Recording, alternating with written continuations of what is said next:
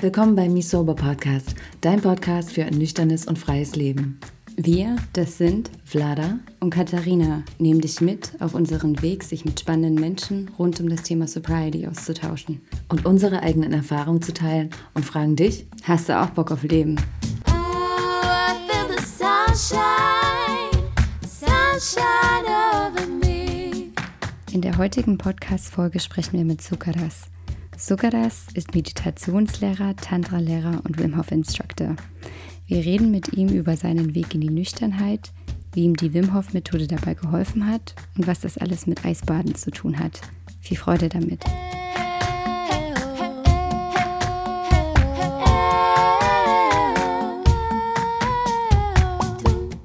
Die erste Frage, die wir an dich hätten, ist, die Zuhörer fragen sich sicherlich, wo kommt eigentlich dein Name Sukaras her? Ja, ich war damals 23 und eine Freundin hat mich eingeladen äh, zu einem indischen Meister Maduka.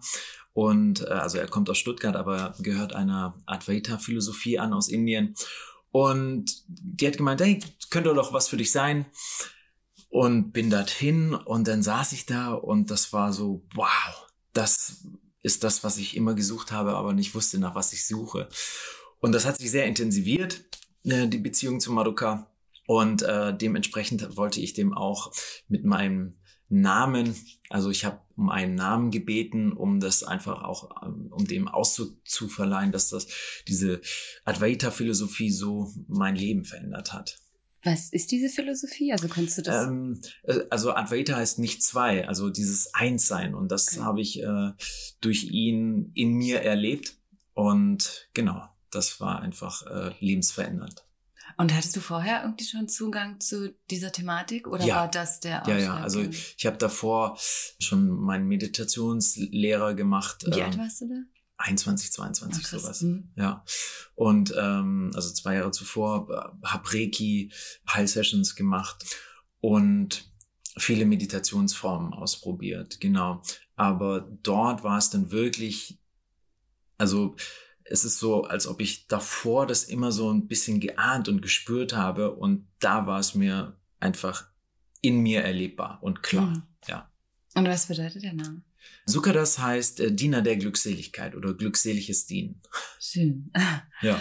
In unserem Podcast geht es ja so rund um das Thema Sobriety. Kannst du uns kurz so deine Geschichte zu Alkohol erzählen? Wie war sie früher? Wie ist sie heute?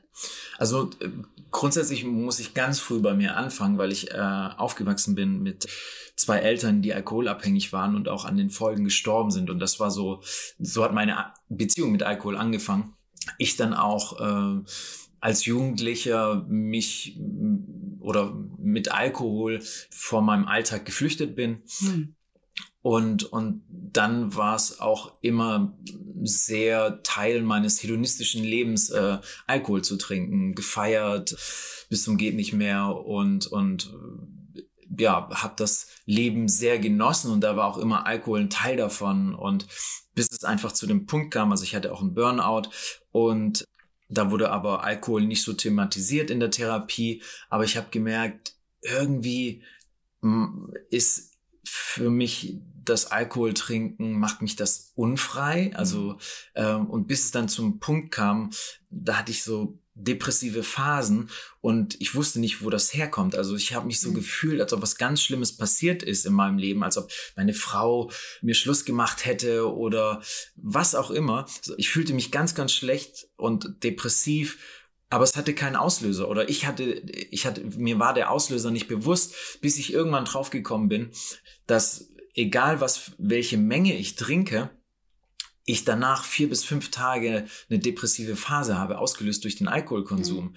Und, ähm, und ab da habe ich dann sehr gekämpft am Anfang, kein Alkohol zu trinken. Und dann auch, wenn ich mit meiner Freundin unterwegs war und deren Freunde und es wurde überall einfach getrunken. Es Mhm. gehörte so zum sozialen Leben dazu und, und ähm, teilweise dann auch damit konfrontiert gewesen, ja, was ist denn, wenn du nicht trinkst, dann bist du irgendwie so außen vor. Und zum Glück, muss ich sagen, gab es dann Freunde, die auch immer mehr alkoholfreies Bier getrunken haben Mhm. und gemerkt haben, dass es denen gut tut. Und, und dann habe ich einfach auch mein soziales Leben so ein bisschen unverlagert, mit Leuten zusammen zu tun, die eben nicht Alkohol als, als Lösung für ihr äh, sozialen Spaß und, und ähm, Aktionen sehen. Und das war sehr bahnbrechend auch für mich, das so zu sehen, so wow, ey, du kannst genauso viel, eigentlich noch mehr Spaß haben und ein schöneres Leben haben, wenn Alkohol nicht der Teil von ist. Und auch diesen Kater nicht mehr zu haben oder diese, dieses Tief danach, man, man hat zwar angeblich so ein tolles Hoch, aber als ich dann, also ich trinke jetzt glaube ich so anderthalb Jahre keinen Alkohol mehr, dass man das dann so von außen betrachtet, eigentlich das, also man will sich sein Leben schön trinken oder äh, die, dieser Ansatz, ich, ich trinke was, um entspannter zu sein oder um ein schöneres Leben zu haben, Mhm. denn nicht zu sehen, wie schön diese Klarheit ist und, Mhm. und äh, man begegnet Menschen ganz anders. Oder ich hatte dann auch als Single dann angefangen, wenn, wenn ich Dates hatte, keinen Alkohol zu trinken und dann manche Frauen gesagt haben, so wow, äh, das war mein erstes Date ohne Alkohol und äh, das geht ja auch so Mhm. in, in dem Sinne. Ja, also ich, ich äh, möchte das nicht mehr wissen, missen, diese Klarheit in meinem Leben und habe dann auch mal immer mal wieder so probiert, auf dem Geburtstag mal so eine Weinschorle zu trinken oder in der Sauna einen ganzen Tag dann auch äh, so, so ein Radler oder so. Aber ähm, sobald es dann in die Richtung geht von Rausch, gefalle ich mir nicht mehr so. Mhm. Also ich komme mir nicht mehr authentisch vor. Ich Mhm. komme mir so ein bisschen, ich habe ein Verhalten, das sonst ich nicht hätte. Und ja, und das äh, hat mich alles immer nur noch mehr bestätigt. Ich glaube, ich habe auch immer so, so eine Angst, das Leben meiner Eltern zu leben in Mhm. mir. Und, und das zusammen gibt mir extrem viel Kraft, eben keinen Alkohol zu trinken. So. Hattest du irgendwann mal für dich oder dir irgendwann die Frage gestellt, ob du abhängig bist oder stand das nie im Raum? Ja, es gab öfters die Situation, zum Beispiel, wenn ich mal ein Wochenende durchgefeiert, also äh, zwei, drei Tage äh, ausgegangen bin und, und viel gefeiert habe, dass ich dann mal so unter der Woche bis zum nächsten Wochenende nichts trinken wollte. Mhm. So habe hab ich mir fest vorgenommen, so kleine Detox-Pause. Und was dann passiert ist, wenn ich mit Freunden in eine Bar bin abends oder wir draußen im Park saßen, so, dann habe ich zwei, drei alkoholfreie Drinks, aber dritter oder vierter Trink war dann trotzdem wieder ein Bier oder ach Mhm. jetzt äh, hast äh, und und irgendwann habe ich dann so reflektiert und gesagt, das also das ist eigentlich nicht eine freie Entscheidung. Also auch vor meinem Burnout, äh, ich bin aus dem Büro nach Hause und so der, der tägliche Anker abends zur Entspannung war ein Glas Wein, ein Glas Whisky Mhm. vorm Kamin oder so. Und das habe ich nie hinterfragt. Und aber letztendlich ist ja Alkohol extremer Stress für den Körper und das hat Ja. das Ganze einfach nur extrem angefeuert. Und auch jetzt in meiner Situation muss ich von Glück schätzen, dass ich einfach so mental stark bin, äh, Alkohol nicht als einfache Entspannung zu ziehen, sondern mich wirklich, das war auch ein großes, ein großer Moment für mich zu sehen, dass nach meiner, äh, nachdem ich aufgehört habe, Alkohol zu trinken, ich einfach extrem mich mit mir auseinandersetzen muss, was in Mhm. mir drin ist. Und das ist teilweise nicht schön oder nicht angenehm, aber wenn man das etabliert, einfach sich selbst so zu stellen, wie man ist, und das nicht runterzuschlucken mit Alkohol oder auch unangenehme Situationen einfach anzugehen und sich nicht zuzuschütten und sagen, okay, jetzt möchte ich einen Abend irgendwie mal kurz alles vergessen, aber das Problem löst sich ja davon nicht. Und das hat meinem Leben einen extremen Drive gegeben. Ja. Darf ich noch eine Frage zu deinen Eltern stellen? Ja. War dir das klar, als du das mitbekommen hast, wie die Beziehung von deinen Eltern zu Alkohol ist, dass Alkohol dran schuld ist? War das für dich damals klar, dass wenn du Alkohol trinkst, dir das Ähnliches passieren könnte? Damals, ähm, äh, in meiner Kindheit als Ja. Jugendlicher oder Ja. Nee, mhm. habe ich äh, vollkommen abgegrenzt äh, gesehen. Ja, für mich war das eher so ein Spaßfaktor. ja nicht das Leben meiner Eltern haben im, im übergriffigen Sinne. Ja. Also du hast quasi, wenn, als du selber als Teenager angefangen hast zu trinken, nicht gedacht, oh, meine Eltern machen das und denen Nee. geht's nicht gut und dann lasse ich es lieber. Also es war jetzt nicht so, Nee. dass sich das beeinflusst hat. Das war eher so, ja, ich will Spaß haben mit den anderen und äh, mit meiner Clique und Zusammengehörigkeit und ja, so war das. Das hat in keinster Weise da reingespielt, dass meine Eltern Alkoholiker waren. Hm. Also vielleicht habe ich das auch eher für mich runtergespielt und wollte das gar nicht so sehen als Selbstschutz. Hm. Ja. Und wann ist dir das eigentlich bewusst geworden, dass das so ist? Oder war dir das eigentlich immer bewusst, du wolltest das bloß nicht so richtig sehen? Oder? Ähm, wann kann ich mich gar nicht dran erinnern, weil das immer so präsent war, Alkohol. Mhm. Ähm, also als mein Vater gestorben ist, gab es zum Beispiel auch ähm, eine Situation, wo wir das Haus entrümpelt haben und es gab da halt extrem viele Alkoholvorräte äh, in abstrusesten Plätzen, ja. Hm. Aber, aber das, das war einfach immer so, so ein großes Thema. Und, und meine Eltern haben beide immer abwechselnd mal eine Therapie gemacht, Entzug, Entgiftung, ähm, und haben sich gegenseitig da auch wie eine, so eine Spirale immer runtergezogen. Und was hat dir jetzt nochmal ganz konkret geholfen, heute nichts zu trinken? Das war die Wim Hof Methode tatsächlich. Also Mhm. es war nach meinem Burnout habe ich dann auch gesucht, was also da war das Thema immer präsent, aber habe mich dem auch nicht so ganz gestellt und war eben auch so auf der Suche so nach dieses okay, mir geht's ab und zu richtig scheiße, aber was ist so der Auslöser und dann auch gesehen, okay, es ist der Alkohol, aber das hat dann trotzdem noch Jahre, also so anderthalb Jahre mindestens gedauert, bis man dann wirklich so den Mut aufgebracht hat, so ja, Mist, also ich glaube, ich habe echt einen Alkohol. Also zum Beispiel habe ich die Suchtfibel gelesen, Mhm. die ich super finde, wo ich auch echt viel reflektieren konnte über meine Eltern und, und in was für eine Co-Abhängigkeit ich da gelangt Ja. bin, dass die mir nie ge- vorgelebt haben, wie geht man dann eigentlich Probleme an, weil das äh, wurde immer getrunken. Mhm. Und das war die Lösung, die ich gezeigt bekommen habe von meinen Eltern. Und als ich dann die Wim Hof Methode entdeckt habe für mich, äh, einfach über eine eine Freundin über Instagram, habe ich gedacht, okay, gebe ich mal ein, also ich war immer sehr schlapp, auch durch den Alkohol, ja, und und auch durch den Burnout. Und ich habe so was gesucht, wo, wo kriege ich mehr Fokus, wo kriege ich mehr Klarheit, wo kriege ich mehr Kraft für meinen Alltag, dass ich den stemmen kann hin.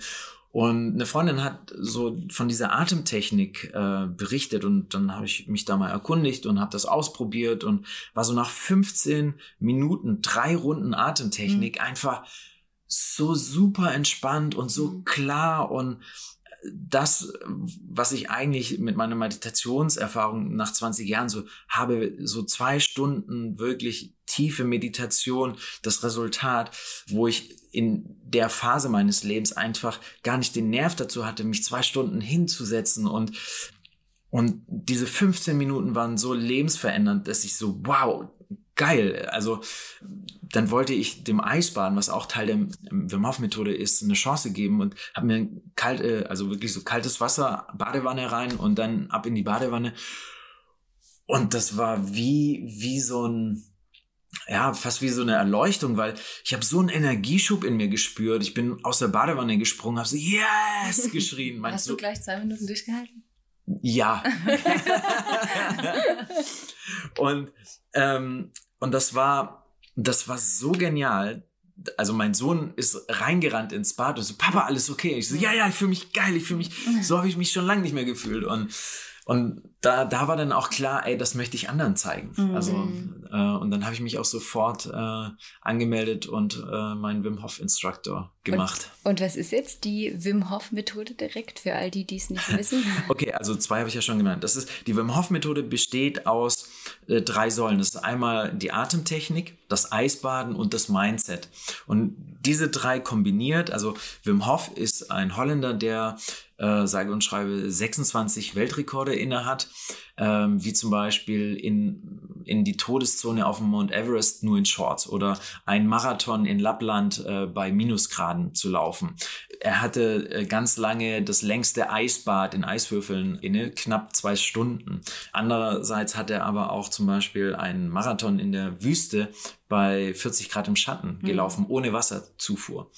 Und ich habe ihn mal gefragt in Holland, äh, nee, in Polen, als ich ihn getroffen habe, äh, wie er sich darauf vorbereitet.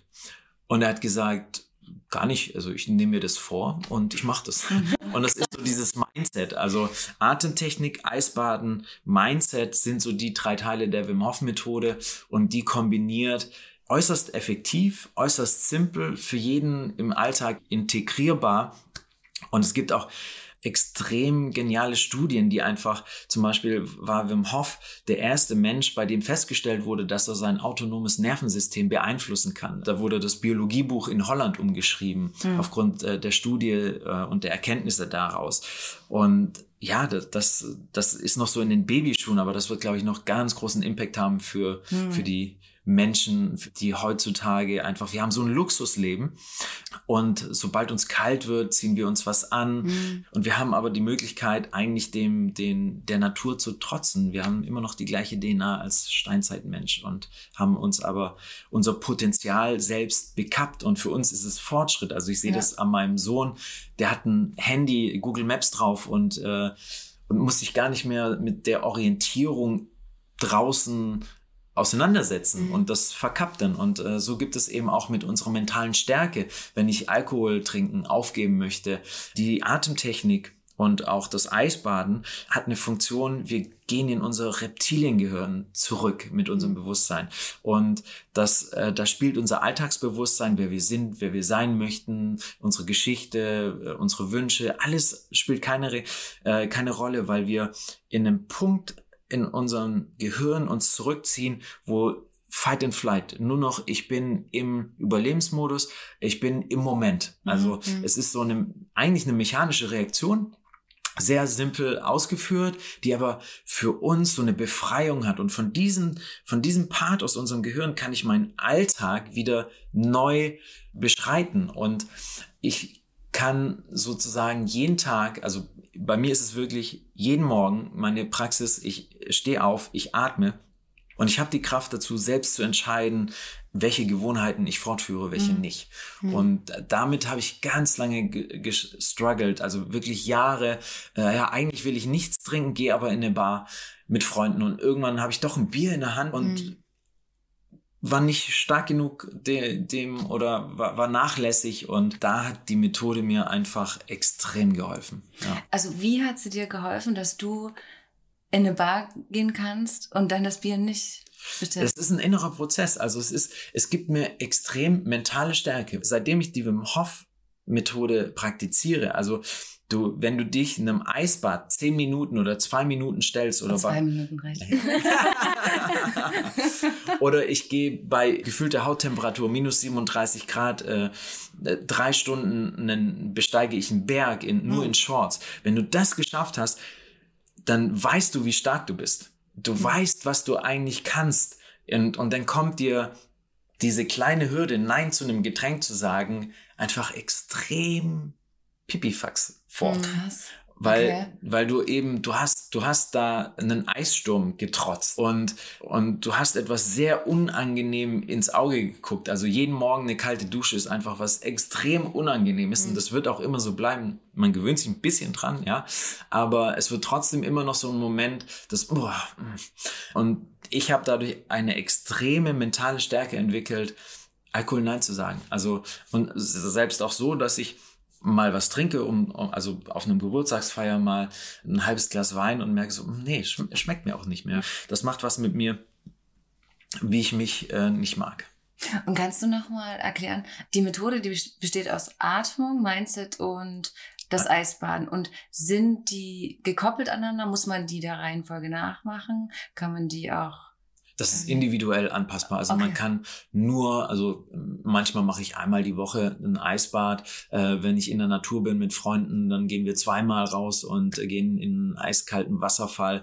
Kann auch sein, dass ich eine Zeit lang nur täglich atme, aber äh, manchmal auch das Kaltduschen vergesse oder so. Also viele zum Beispiel machen das, äh, weil sie eine Autoimmunkrankheit haben. Und da ist äh, das tägliche Eisbad auf alle Fälle auf dem Schedule.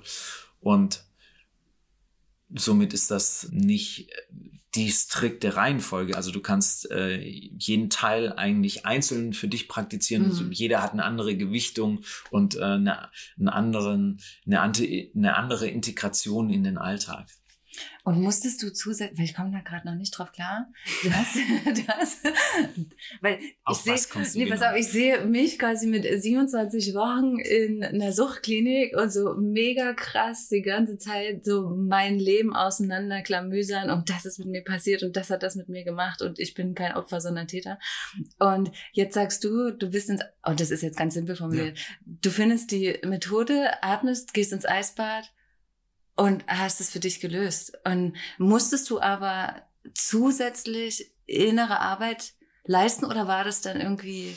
Naja, innere Ja. Arbeit ist, war schon immer mm, Teil meines Lebens. Also ich habe mit 18, 19 habe ich angefangen zu meditieren und dann Mhm. ist so ein Prozess der inneren Arbeit immer Teil deines Lebens eigentlich. Also wer es schafft, medi zu meditieren und nicht sich zu reflektieren, ähm, Hut ab. Aber es ist, es, es ist eine extreme, es hat eine extreme Auseinandersetzung gegeben. Also zum Beispiel das Buch Klarheit oder, oder die Suchtfibel, das waren extreme Schritte, das zu vergegenwärtigen, was Alkohol in meinem Leben eigentlich bedeutet hat. Aber zeitgleich ist eben so ein Eisbad, gibt dir so viel Glückshormone, dass, dass also die, diese Dopaminausschüttung und die körpereigenen Cannabinoide, die durch einen Eisbad ausgelöst werden, die halten eine Woche an und du hast, du kommst gar nicht in dieses Loch und was wir sonst immer durch den Alkohol, ja, mir geht's besser durch, weil du hast, du hast da was und dir geht's einfach gut. Punkt. Also ich war wirklich durch die Methode in einem Zustand der Glückseligkeit, wo, wo kein Mangel war, wo ich nicht das Gefühl hatte, wie ich es eben vor der Methode immer versucht habe, so, oh, ich muss jetzt nichts trinken. Also ich, das war keine Ablehnung, sondern das war so eine klare Entscheidung. Ja. Was ich auch ganz spannend finde, du hast ja gesagt, du hast sehr, sehr jung schon angefangen zu meditieren. Und das ist ja auch eine gewisse Form der Selbstreflexion oder dieses Innekehren. Und dass du aber, weil ja auch viele sagen, Meditation hilft. Und kannst du sagen, Meditation hat dir schon geholfen, aber im Endeffekt war es ja dann, so wie ich dich verstanden habe, die Wim Hof Methode, die dir eigentlich geholfen hat und weniger die Meditation, wobei man das wahrscheinlich nicht so klar abgrenzen kann. Also innerhalb der Wim Hof Methode kommst du einfach an einen Punkt, wo tiefe Meditation sehr einfach möglich ist. Hm. Und ähm, Meditation war auch Teil davon. Ne? Also ich habe die, ähm, ich mache drei bis fünf Atemrunden und danach bin ich in einer so tiefen Meditation und meditiere noch mal eine halbe Stunde dran. Ne? Also das Hm, ist, war, war Teil meiner Praxis. Ich hatte aber durch den Burnout zum Beispiel gar nicht die mentale Kraft, mich hinzusetzen und zu meditieren, weil, weil der Geist so unruhig war oder ich auch so kraftlos, energielos, dass ich mich dem gar nicht widmen konnte. Obwohl ich so ein bewusstes Leben davor schon geführt habe, ja. Hm. Ich habe ja deinen Workshop mitgemacht. Ich meine, das zwei Minuten Eisbad, das war echt krass. Und wenn ich dir nochmal, also ich, ich brauche, glaube ich, noch eine Weile, um nochmal so einen Workshop mit, aber ich dusche jetzt jeden Tag morgens kalt, das hilft wirklich. Und das Mhm. hilft auch, und das sage ich auch ähm, meinen Leuten in der Community, wenn die Cravings haben, dass eiskalt duschen super gut hilft und auch dieses Atmen, kannst du erstens nochmal erklären, was im Körper passiert bei dieser Atemtechnik und zweitens, weil ich habe manchmal noch ein bisschen Angst, das so vorzuschlagen, kann da was passieren? Also grundsätzlich, ähm, ich fange mal an, was im Körper passiert. Wir haben eine Hyperventilation, dann halten wir den Atem an, äh, ausgeatmet, atmen ein und halten wieder den Atem. Und wir gehen so durch so ein kleines Gym mit, mit unserem Körper. Der Körper denkt, wir sind in einer sehr lebensbedrohlichen Lage. Und da werden natürlich dann Hormone ausgeschüttet, die sagen so, okay, alles ist gut. Wir müssen jetzt uns erstmal um diese Situation kümmern, um dort rauszukommen. Also wir sehen den Säbelzahntiger und da werden, da wird das Gleiche getriggert, so, okay, Adrenalinausstoß, wir müssen jetzt wegrennen um unser Leben und da darf nicht eine Rolle spielen, dass ich Streit mit meiner Frau hatte. Das darf mich jetzt nicht belasten. Ich muss erstmal rennen und nicht denken, meine Familie hat nichts zu essen zu Hause, die warten in der Höhle oder so. Ähm, sprich, wir werden einfach befreit, also unser Bewusstsein geht vom Alltagsbewusstsein in das Reptiliengehirn. Und somit haben wir da diese Freiheit. Und äh, zeitgleich werden eben auch das Immunsystem extrem gepusht oder ausbalancierter ist eigentlich das äh, konkretere Wort. Und dadurch haben wir diesen extrem positiven Effekt danach. Und was war deine zweite Die Frage? zweite Frage war, weil manchmal fällt es mir noch ein bisschen schwer. Also ich habe das ja jetzt einmal gemacht und ich bin irgendwie safe damit, dass irgendwie Ach, ich was leg mich hin, genau, und dann fangen Genau. meine äh, Finger an zu kribbeln, was Mhm. auch immer. Aber wenn jetzt und ich beschäftige mich ja jetzt schon länger Ja. mit der Methode, aber wenn jemand das zum ersten Mal macht, der jetzt gerade irgendwie so einen Suchtdruckmoment hat, vielleicht ist der überfordert. Oder kann da irgendwie was passieren dabei? Ja, also ganz wichtig ist erstmal, äh, wenn man Epil Epilepsie hat, wenn man Herzprobleme hat, wenn man schwanger werden will, dann äh, sollte man, wenn man schwanger werden will. ja oder schwanger ist, Ah, okay. ne? Mhm. dann äh, sollte man also manchmal weiß man es ja nicht, dass man bereits schwanger ist. Man hat einen Wunsch und, und deshalb. Okay, also auch, wenn ich gerade probiere, Genau. also nicht jetzt Ja. langfristig gedacht. Nein. wenn das akut ist. ja. Und ähm, also diejenigen, die sollten auf alle Fälle das nicht machen. Hm. Und es gibt durch die Atemtechnik zum Beispiel dieses Kribbeln, was du gemeint Mhm. hast, und man kann auch so Lightheadedness, ne, dass, dass man sich so total huf, Mhm. äh, high fühlt. Dann kann natürlich auch ähm, Krämpfe, also das hat mit dem Hämoglobinwert zu, zu tun im Blut, zustande kommen. Und du hast das aber alles selber in der Hand. Ja, Mhm. wenn du merkst, du kommst in eine Richtung mit der Atemtechnik, wo du dich unwohl fühlst, kannst du sofort entweder die Atemtechnik lang, äh, die Atemtechnik langsamer ausführen oder auch einfach wieder zurück zur normalen Atmung und alles, was gekommen ist, kann auch so wieder gehen. Also zum Beispiel manche Menschen haben ein Tinnitus, der sich durch die Atemtechnik einfach so Mhm. und denken so, oh Gott, äh, aber alles, was durch die Atemtechnik kommt, geht auch wieder. Okay. Ja, und es ist auch so, ich, ich rate jedem, der mit der Methode anfängt. Es gibt auf YouTube extreme Videos, wie die Leute.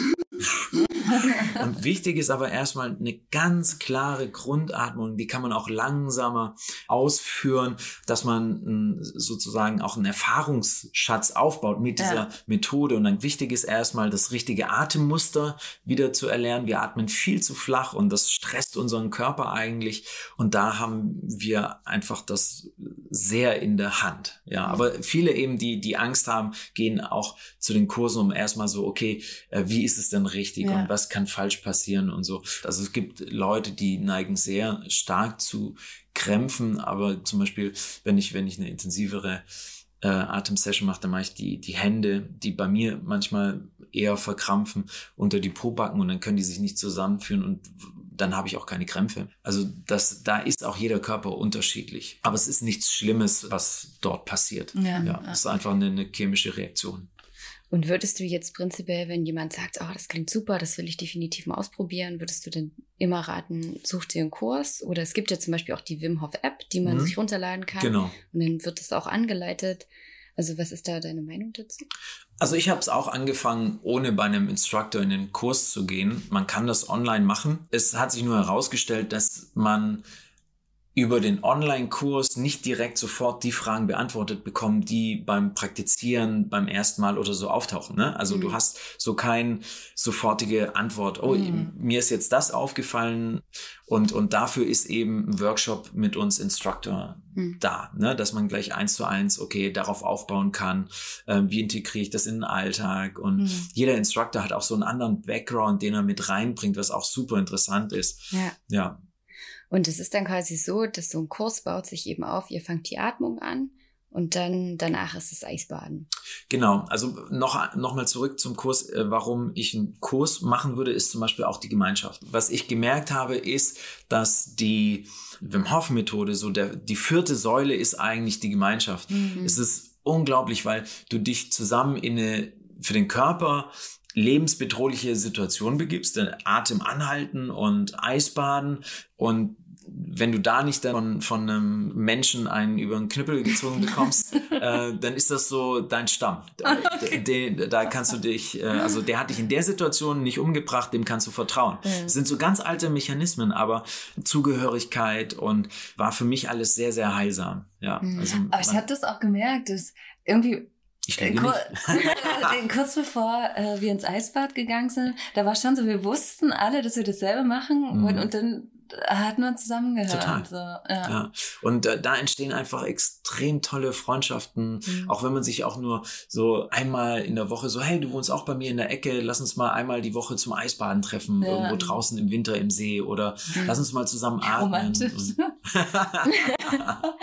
Und gibt es da eigentlich auch Studien dazu, was jetzt gerade jemand, der eben ein Problem mit Alkohol hat oder struggelt mit Alkohol bezüglich der Wim Hof Methode, gibt es da schon irgendwie Bei Erkenntnisse? Abhängigkeiten noch nicht. Äh, Es gibt äh, laufende Studien gerade, da gibt's aber noch keine Ergebnisse gegen Depressionen, Altersleiden, Autoimmunkrankheiten etc. Also äh, da wird auf sehr vielen Feldern geforscht, aber zu, zur Suchtbekämpfung ist mir derzeit noch keine bekannt. Aber es gibt sehr, sehr viele praktische Fälle von Leuten, die gesagt haben, so wie ich, ich habe dadurch einfach mein Leben wieder in den Griff bekommen. Mhm. Ja.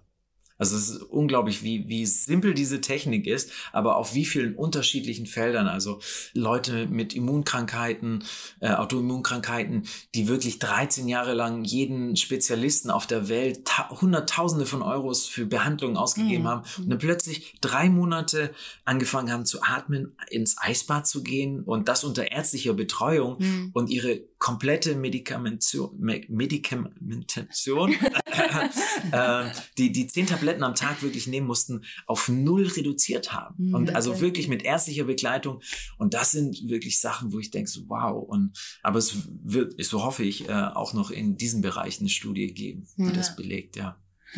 Und weil wir gerade über Community gesprochen haben, seitdem du nicht mehr trinkst, hat sich dein Umfeld geändert? Dein Freundeskreis? Es äh, teilweise. Ja. Ja, also ich freue mich immer mehr, wenn ich mit Leuten unterwegs bin, die auch nicht trinken, weil man, was ich dann festgestellt habe, irgendwann an den Punkt kommt, wenn jemand mehr alkoholisiert ist, dass es dann so ein bisschen auseinandergeht.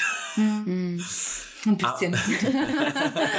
ja, je nachdem, in was für einem Maße. ja. Aber es war schon so, dass ich eine Zeit lang sehr großen Fokus drauf gelegt habe, so nicht auf eine Party zu gehen, sondern eher ein, ein schönes Essen zu haben. Und der Fokus bei Leuten, die feiern am Wochenende, ist Mhm. natürlich ein anderer, als wenn ich sage so, es gibt mir jetzt nicht so viel, im Club zu stehen mit dem Wasser und alle um mich rum sind drauf oder äh, alkoholisiert. Ich habe mich mehr darauf ausgerichtet, mit Menschen zu sein, die das auch toll finden, klar zu sein. Mhm. Und weil teilweise einfach auch eine, eine ganz andere Beziehung stattfindet. Also Kommunikation und, und das mich sehr nachhaltig immer noch beeindruckt.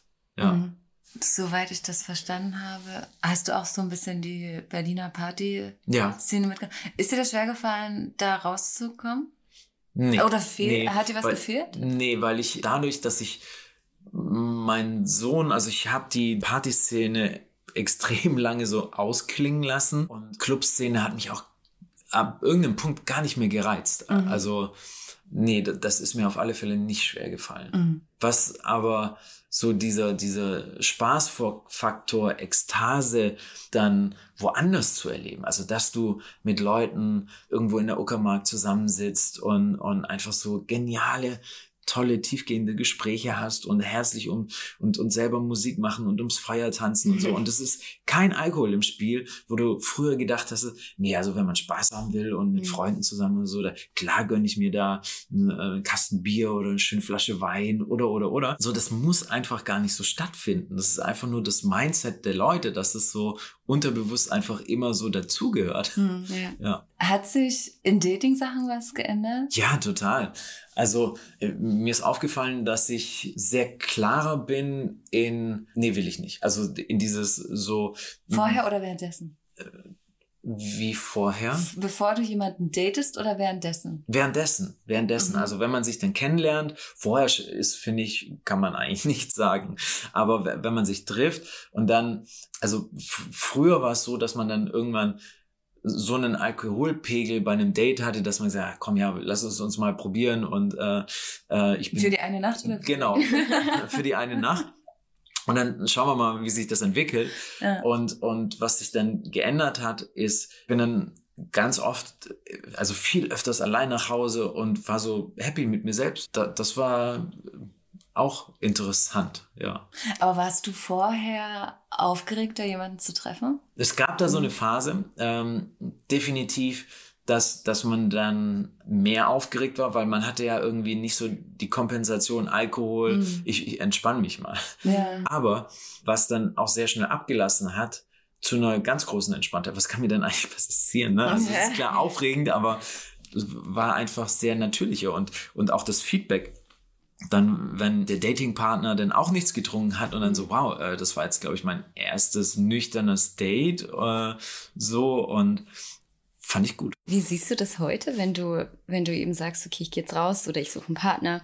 Wie wichtig ist dir das Thema Alkohol denn? Also in der, in der Beziehung würdest du sagen, es ist, wäre für mich in Ordnung, wenn meine Partnerin trinkt? Oder ist es so, nee, das definitiv nicht? Ja, also wäre definitiv okay für mich, aber da spielt auch sehr sicher der Grad oder die Häufigkeit oder Mhm. so, weil ich da sehr sensibel geworden bin aus meinem Hintergrund Hm. heraus. Aber ich finde es schöner, mit, mit jemandem Zeit zu verbringen, wenn der auch nüchtern ist. Also wenn man so auf dem gleichen Hm. Status. Und macht dir das dann quasi Gedanken, dass du denkst, ach Mensch, ist vielleicht schwierig oder dem anderen das auch zu kommunizieren? Nö, am Anfang war das definitiv so. Hm. Ähm, aber ich habe da eine sehr große Grundentspanntheit mit ähm, bekommen, weil also für mich ist das einfach, also mir tut das gut und das ist was Gutes in meinem Leben. Und wenn jemand anderes das nicht so sieht, vielleicht passen wir dann auch einfach charakterlich, persönlich nicht so zusammen. Ja. Und jetzt noch ein anderes Thema. Du hast ja einen Sohn, der ist jetzt Teenager. Ja. Wie gehst du als Papa mit dem Thema um? Offen. Hm. Also das ist natürlich klar, dass man ähm, als, als junger Teenager immer so, so auch eine Wissenslust hat und, und sich ausprobieren will. Aber natürlich muss man das im Auge behalten, dass das eben nicht in eine ungesunde Richtung abschlägt. Und, und wir haben da einen offenen Austausch und darüber bin ich sehr, sehr glücklich. Ja. Hm. Dein Sohn ist aber auch so, dass er sagt, der Papa ist cool, ich höre dem zu, weil das ist ja, ich könnte mir auch vorstellen, Ja, manchmal also wir haben mit, eine sehr gute Beziehung zueinander. genau, weil manchmal ist das ja auch vielleicht mit den Eltern schwierig, da Mhm. irgendwie den Zugang zu finden und da auch dann so ehrlich zu sein und zu sagen, hey, so und so, das sind meine Erfahrungen, die habe ich als, als junger Mensch gemacht und man will ja, könnte ich mir vorstellen, dem Kind ja auch diese Erfahrung nicht nehmen, aber auf der einen Seite will man ihm ja auch sagen, hey, pass auf, das und das kann passieren. Mhm. Ja, also ich, ich glaube, da gibt's keine 0815-Lösung Hm. und man muss selber dafür gucken, wie man da innerhalb der Familie am besten damit umgeht. Wo ich gerne offen und ehrlich so über sein Background und Beziehungen und Erfahrungen darüber sprechen. Und ich glaube, Kinder, man kann denen ruhig genug Intelligenz zusprechen, dass die schon wissen, was ungesund ist. Und Hm. wenn man einfach die Beziehung pflegt zu seinen Kindern und die Verbindung aufrechterhält und einfach, ey, es ist egal, was passiert, ich bin für dich da, hat man, glaube ich, schon viel getan. Ja. Ich glaube, es ist auch wichtig, so der eigene Umgang damit und auch zu sehen als Kind, okay, meine Eltern bekommen es hin, Probleme anzusprechen und zu lösen, ohne Mhm. dass sie irgendein Mittel dazu verwenden. Ja. Ja. Genau, also das Vorleben natürlich auch, wie gehe ich mit Problemen um, äh, was mache ich dann, aber auch wie definiere ich so äh, Spaß zu haben im Leben. Ne? Also Ja. das ist ja noch die andere Seite. Wenn, wenn Familienfeste, da wird immer getrunken Mhm. ähm, und das ist natürlich auch eine Adaption, was von den Kindern unterbewusst aufgenommen wird. Ja, meine Eltern haben so das Leben gefeiert. Und ähm, da findet, glaube ich, auch viel unbewusster Wissenstransfer statt. Mhm. Ja.